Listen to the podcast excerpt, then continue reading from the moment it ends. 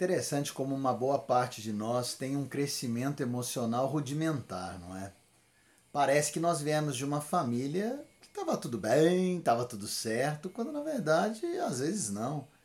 E uma grande parte de nós acaba tendo um passado, um histórico maltratado.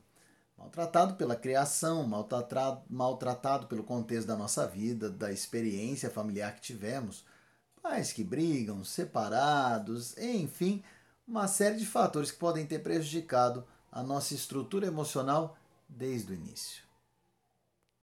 E olha, esse início, na verdade, eu posso recuperar ele lá no início da humanidade, Gênesis 3, onde os nossos antepassados viveram efetivamente traições, rompimentos, decepções, desilusões, sonhos frustrados, mentiras, traumas, cicatrizes, amarguras. Uh, para por aí.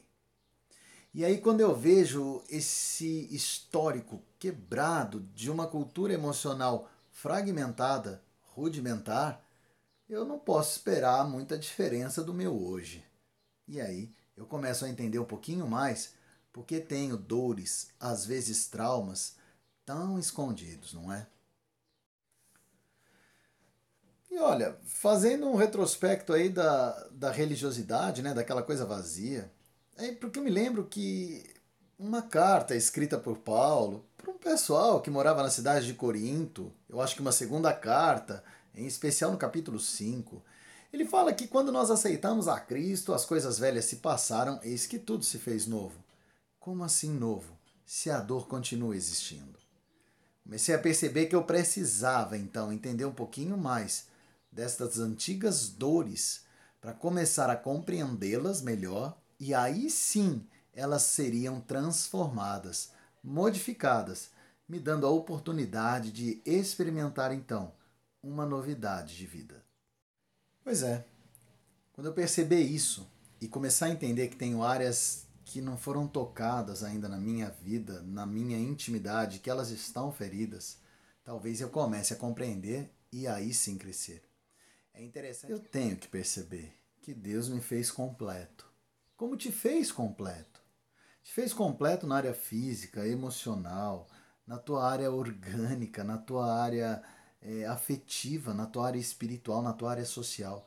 E Ele quer que você se contente ou tenha contentamento em todas elas, mesmo diante das frustrações e dos tormentos da vida.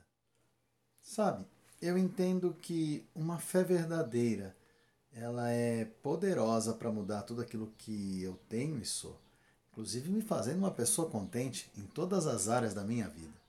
Quando eu falo de Deus, eu falo de uma situação, de um relacionamento que vai transformar a minha vida. Aonde nada existia, aonde eu era um galho seco, agora vão começar a surgir frutas, fruto.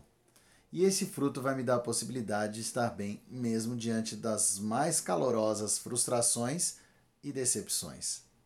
O grande detalhe é que eu preciso me movimentar para que isso aconteça. Eu preciso sair daquele estado de letargia, de dor e buscar uma novidade. E aí, eu vou começar a curar as partes feridas do meu íntimo, conquistando então uma saúde emocional perfeita e saudável grande pergunta que eu tenho que fazer todo o tempo é: quero eu fazer esse movimento e seguir adiante ou quero ficar parado? Enfim, qual é a tua resposta?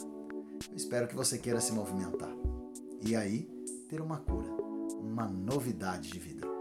Nos próximos dias nós vamos ver um pouquinho mais sobre essa saúde emocional, diagnosticando e tendo algumas ideias dos sinais que elas apresentam.